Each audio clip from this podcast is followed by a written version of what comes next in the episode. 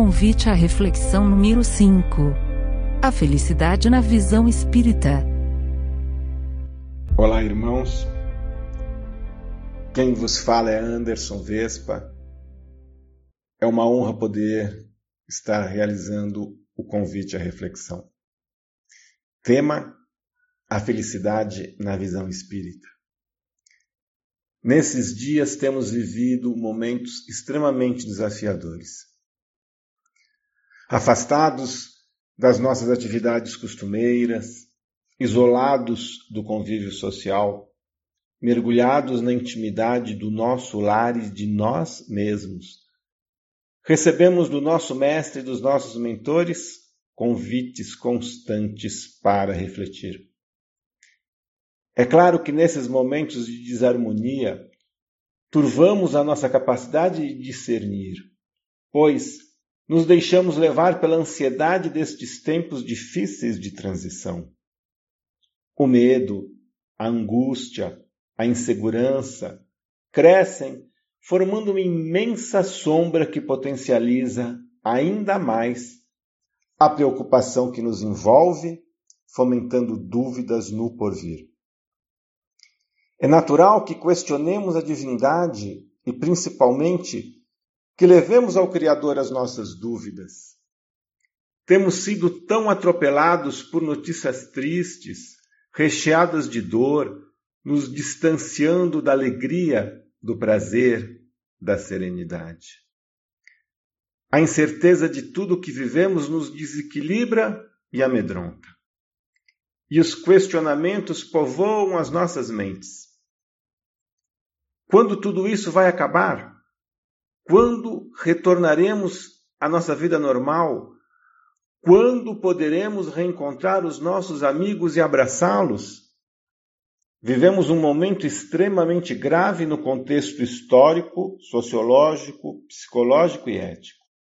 Se a rapidez das transformações do nosso tempo já nos aturdia, essa pandemia veio aumentar ainda mais as nossas inquietações Aliás, dúvidas e inquietações que sempre acompanharam o ser humano desde os seus primeiros passos na jornada terrena.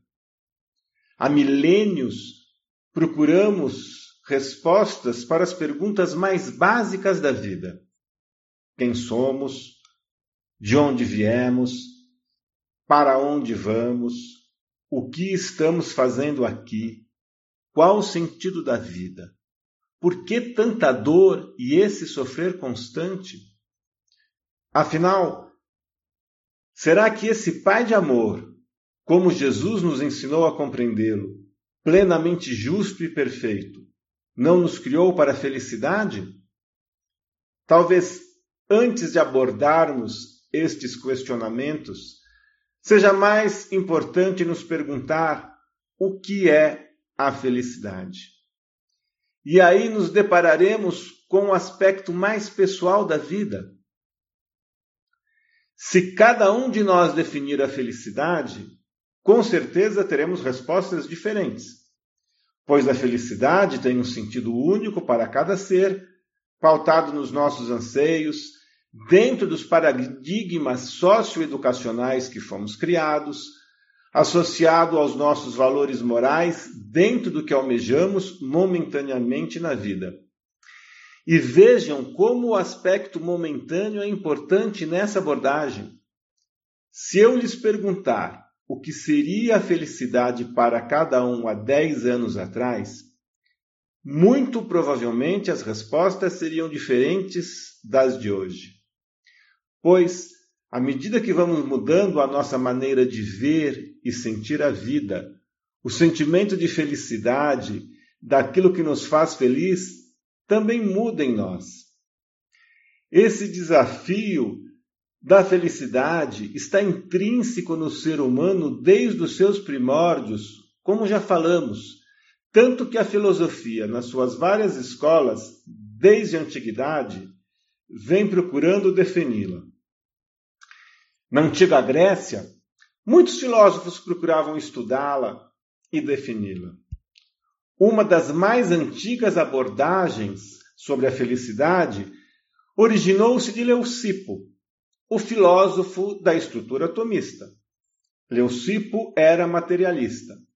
E para ele a felicidade era a posse, o poder, o mando. Porque quem tem compra aquilo que deseja e atende às suas necessidades. Ele pregou a felicidade através do materialismo, na busca do atendimento dos desejos do homem.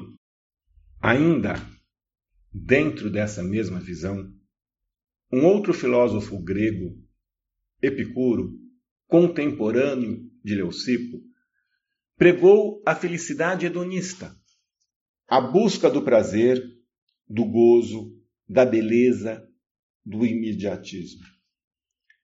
Essa visão ganhou os campos da Grécia, conseguindo muitos adeptos.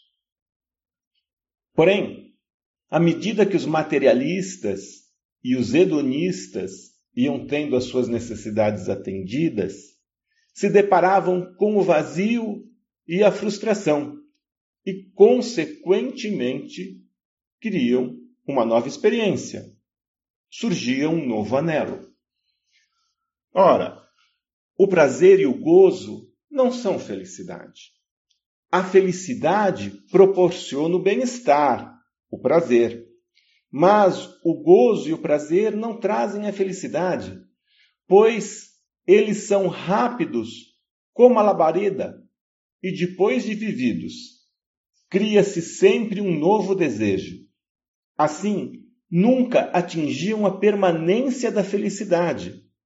Portanto, a felicidade não está no gozo, no prazer e no ter. Um outro filósofo, ainda na Grécia, mais precisamente em Corinto, nos disse que somos infelizes pelo medo da perda da posse. Ele afirmava que todo aquele que possui é possuído pela posse possuidora. Quanto mais tem, mais medo está no seu coração pela perda da posse. Aqueles que são possuídos pelo que têm se tornam escravos do que possuem. E quem não tem nada já está no que está. Portanto, isso é ser feliz. Diógenes pregou a filosofia cínica. Era necessário quebrar os tabus, os preconceitos sociais, as exigências legais. Narra a história que quando Alexandre Magno, o grande conquistador do mundo, invadiu a Grécia, se dirigiu a Corinto e mandou chamar o governador, dizendo-lhe: Eu sou discípulo de Diógenes. Quero vê-lo. Tragam-me Diógenes, senão eu mando destruir a cidade. O governador se dirigiu aos arredores da cidade de Corinto, aonde morava Diógenes, naquele pequeno casebre e disse-lhe: Diógenes, Alexandre Magno, o grande conquistador do mundo, invadiu o nosso país. E ele é seu discípulo e pediu para que você fosse vê-lo. Se você não for, ele avisou-nos que manda destruir a cidade. Diógenes olhou o governador e disse: Mas que ótimo! todos os nossos problemas estarão resolvidos. Mas Diógenes, não vou. E não foi. O governador, ao levar a negativa, ficou atemorizado, pois Alexandre Magno era uma pessoa extremamente emocional. Não sabia qual seria a sua reação. Ao receber a resposta de Diógenes, disse: Mas que notável! é verdadeiramente o filósofo cínico. Se ele não vem, eu irei. E foi, dirigindo-se ao casebre de Diógenes. Quando ele lá chegou, ele era um homem forte, ele se colocou à porta. Diógenes estava escrevendo no chão da sua casinha, na areia. Diógenes levou um susto e ficou olhando Alexandre, que lhe disse: Diógenes, eu sou o dono do mundo conhecido. E tu és meu mestre. Dar-te-ei metade do que tenho. Eu governarei o mundo politicamente e tu estarás ao meu lado, sendo meu conselheiro. Diógenes olhou bem para Alexandre e disse-lhe: Senhor, por favor, não me tome aquilo que não podes me dar. Levantou, empurrou Alexandre e saiu. A princípio, Alexandre não entendeu nada e pensou: ele deve ser louco. Logo em seguida percebeu que, ao se colocar diante da porta, ele impedia a passagem da luz, projetando sombra sobre Diógenes. E por mais poderoso que ele fosse, a luz do sol ele não podia dar. Achou aquilo incrível, perdoou Diógenes, perdoou Corinto, mas os seguidores de Diógenes perceberam que existem pessoas que são escravas do que possuem e pessoas que são escravas do que não possuem, criando sempre a felicidade condicional. Eu só serei feliz se. Eu só serei feliz quando. E nunca conseguem atingir a felicidade. Mais um filósofo, ainda na Grécia. Zenão de Cício dizia que somos infelizes porque sentimos medo. Medo da dor, medo da velhice, medo da pobreza, medo da doença, medo da morte. A melhor maneira de sermos felizes é ter uma atitude estoica. Mestre Zenão estabeleceu que para sermos felizes é necessário ter um autocontrole para vencer a dor, para superar-se, para viver estoicamente neste mundo de surpresas. A doutrina estoica governou a Grécia espalhou-se como um jato de esperança. Porém, aqueles que eram capazes de superar as dores físicas forjavam em si mesmos uma frieza tão grande que eram surpreendidos pela saudade e pela ausência de pessoas amadas, além das dores morais. Então a felicidade não era completa. Se o prazer é uma sensação, a felicidade é uma emoção. E ninguém pode ser feliz tornando-se insensível, anulando a emoção que a felicidade proporciona. Portanto, a felicidade também não está na frieza e no autocontrole pregado no estoicismo.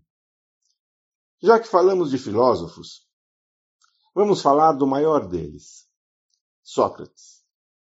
Ele estabeleceu que a felicidade é o resultado de três condições: uma consciência reta, uma vida correta e um coração pacificado.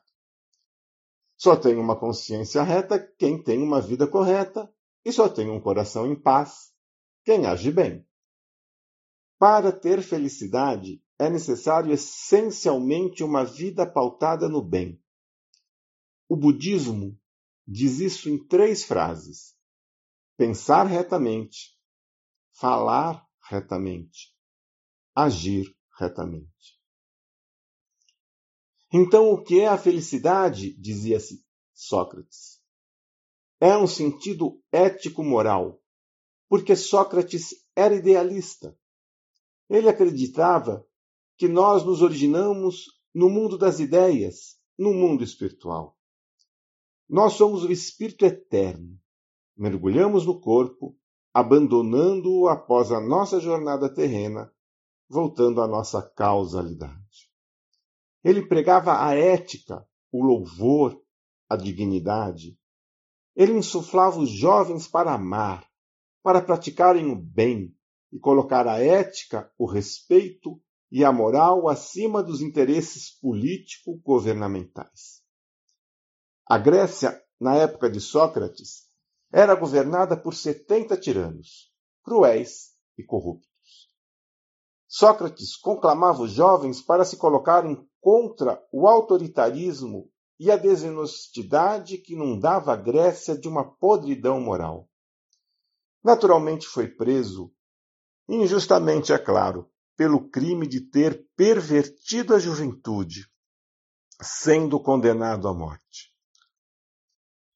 Quando ele estava na prisão, na véspera da sua execução, o seu discípulo Criton foi visitá-lo e eles mantiveram um lindo diálogo.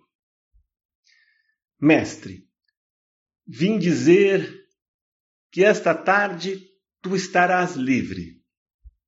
Livre? respondeu Sócrates. Se estás dizendo que esta tarde estarei livre, estás afirmando que estou preso?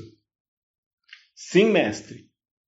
Tu estás preso dentro de uma cela de concreto, com pedras, com grades, trancado, não pode sair. Tu estás preso.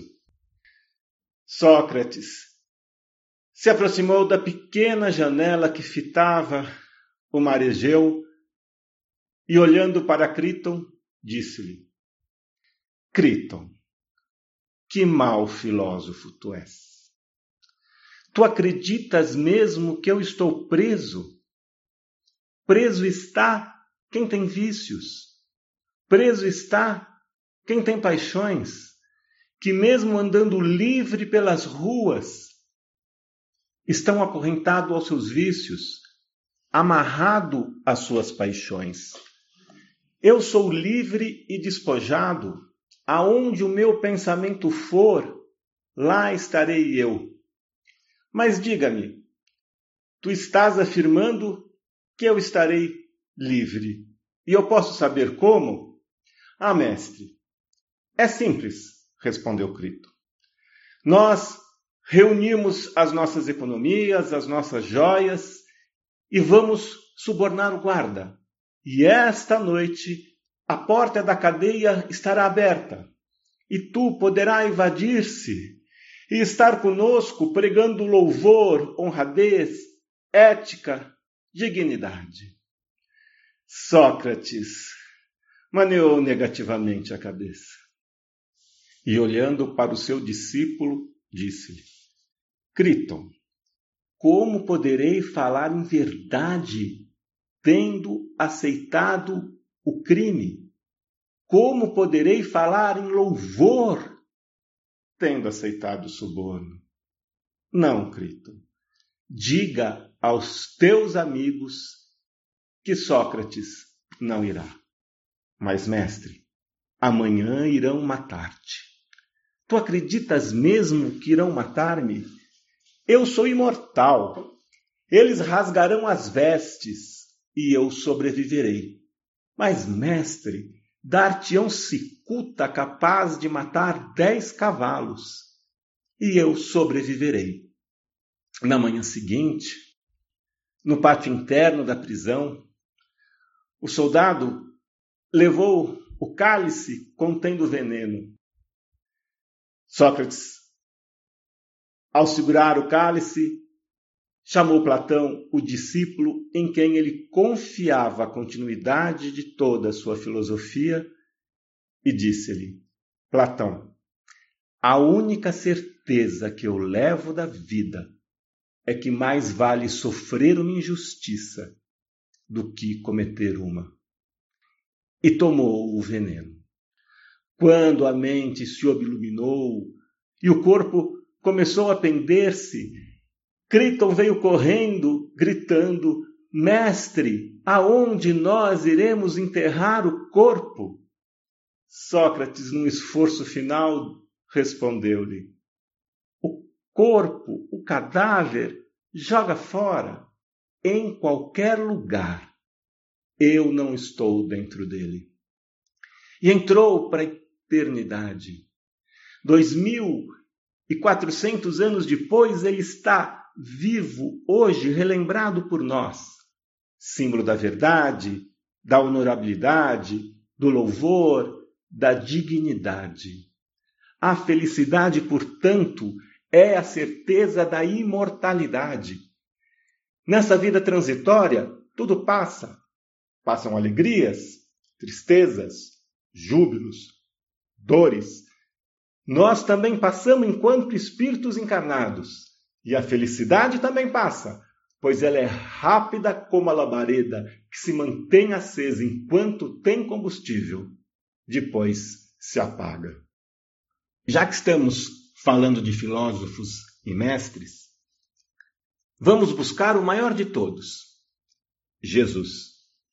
O nosso Cristo planetário nos disse: Meu reino não é desse mundo, orientando-nos que a verdadeira felicidade é um estado de permanência.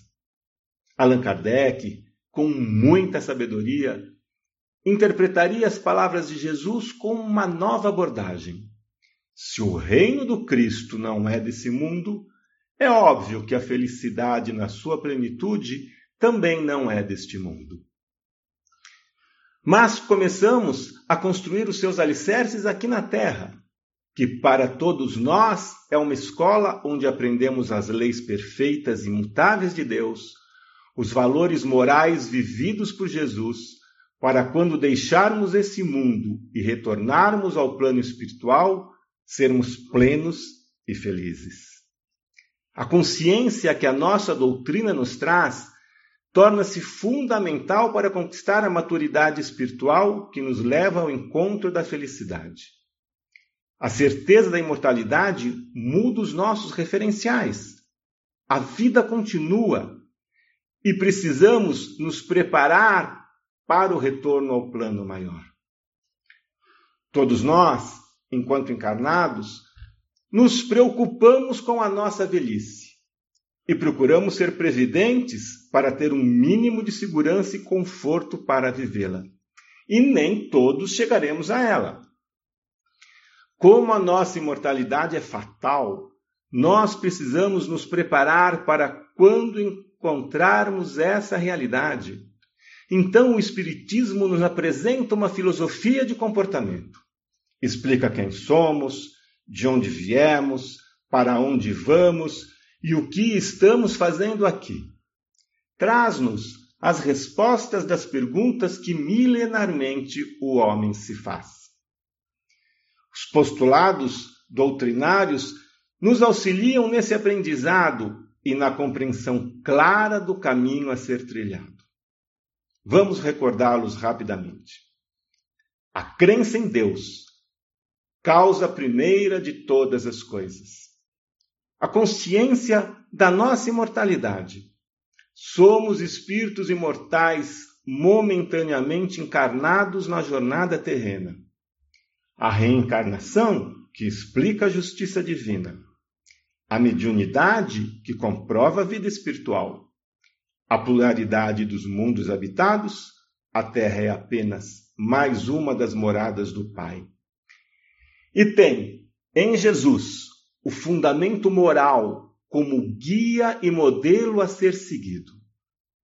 Portanto, pautado na moral do Cristo, na sua solidariedade e fraternidade, o Espiritismo é uma doutrina de amor que se coroa com a bênção da caridade, fora da qual não há salvação. E não falamos apenas da caridade material. É claro que dar comida a quem tem fome é importante, vestir o nu, agasalhar a quem tem frio, dar remédio ao enfermo, água ao sedento, tudo isso é muito importante, mas a caridade essencial é a caridade que transforma o indivíduo, que lhe dá dignidade, que muda a estrutura moral do ser. A caridade do perdão, do esquecimento das ofensas. E essa será sempre a mais desafiadora das caridades, pois ela é a vivência plena do amor através da libertação das nossas amarras. E nada nos proporciona mais prazer do que sentir-se capaz de amar, superando as nossas próprias imperfeições. A satisfação e a alegria de perceber-se conquistando os valores morais ensinados e principalmente vividos por Jesus. E essa consciência nos apresenta a intraduzível felicidade de servir, de auxiliar, de amparar, de doar-se. Ninguém atingirá a plenitude da sabedoria e da maturidade espiritual sem aprender que servir ao próximo é muito mais importante que servir a si próprio. Afinal, a arte e a beleza de viver é a arte e a beleza de servir. Feliz é quem ama e não aquele que se faz amado. Quem se ilumina na grandeza do amor e na beleza do servir, encontra o caminho da autorrealização e deixa um rastro de luz, indicando o encontro com a verdade, com a plenitude, com a alegria na direção da fonte da vida. Somente a vivência da caridade essencial, através do prazer de servir, nos traz a plena compreensão de mais um lindo ensinamento do nosso Mestre. O amor cobre a multidão de pecados. E trilhando esse caminho, semeando o bem, construindo o nosso amanhã dentro da verdade maior que essa doutrina nos apresenta, a consciência de que somos espíritos imortais no longo caminho de retorno ao coração do Pai, vamos construindo a cada novo dia o reino de amor dentro de nós. E vivendo a imensa felicidade de trabalhar por Jesus nesse momento tão especial e difícil da nossa terra. Por isso, a felicidade é possível sim, aqui e agora ao invés de transferi-la, de postergá-la e buscá-la nos valores transitórios da vida, vamos vivê-la no inenarrável prazer de fazer o bem, de servir ao próximo indistintamente, vivendo dentro da nossa capacidade a mensagem do Cristo e escrevendo um lindo capítulo nessa nossa passagem terrena, seguindo conscientes e felizes na direção do coração do Pai. Eu quero terminar com um lindo poema de Fernando Pessoa, intitulado Depois de Tudo. De tudo ficarão três coisas: a certeza que estamos sempre a começar, a certeza de que é preciso continuar, a certeza de que podemos ser interrompidos antes de terminar. Por isso devemos fazer da interrupção um caminho novo, da queda um passo de dança, do medo uma escada, do sonho uma ponte, da procura um encontro. E sem a pretensão de completar Fernando Pessoa, eu diria dessa jornada terrena um lindo caminho de redenção. Um beijo no coração de todos. Logo estaremos juntos. Fiquem com Deus.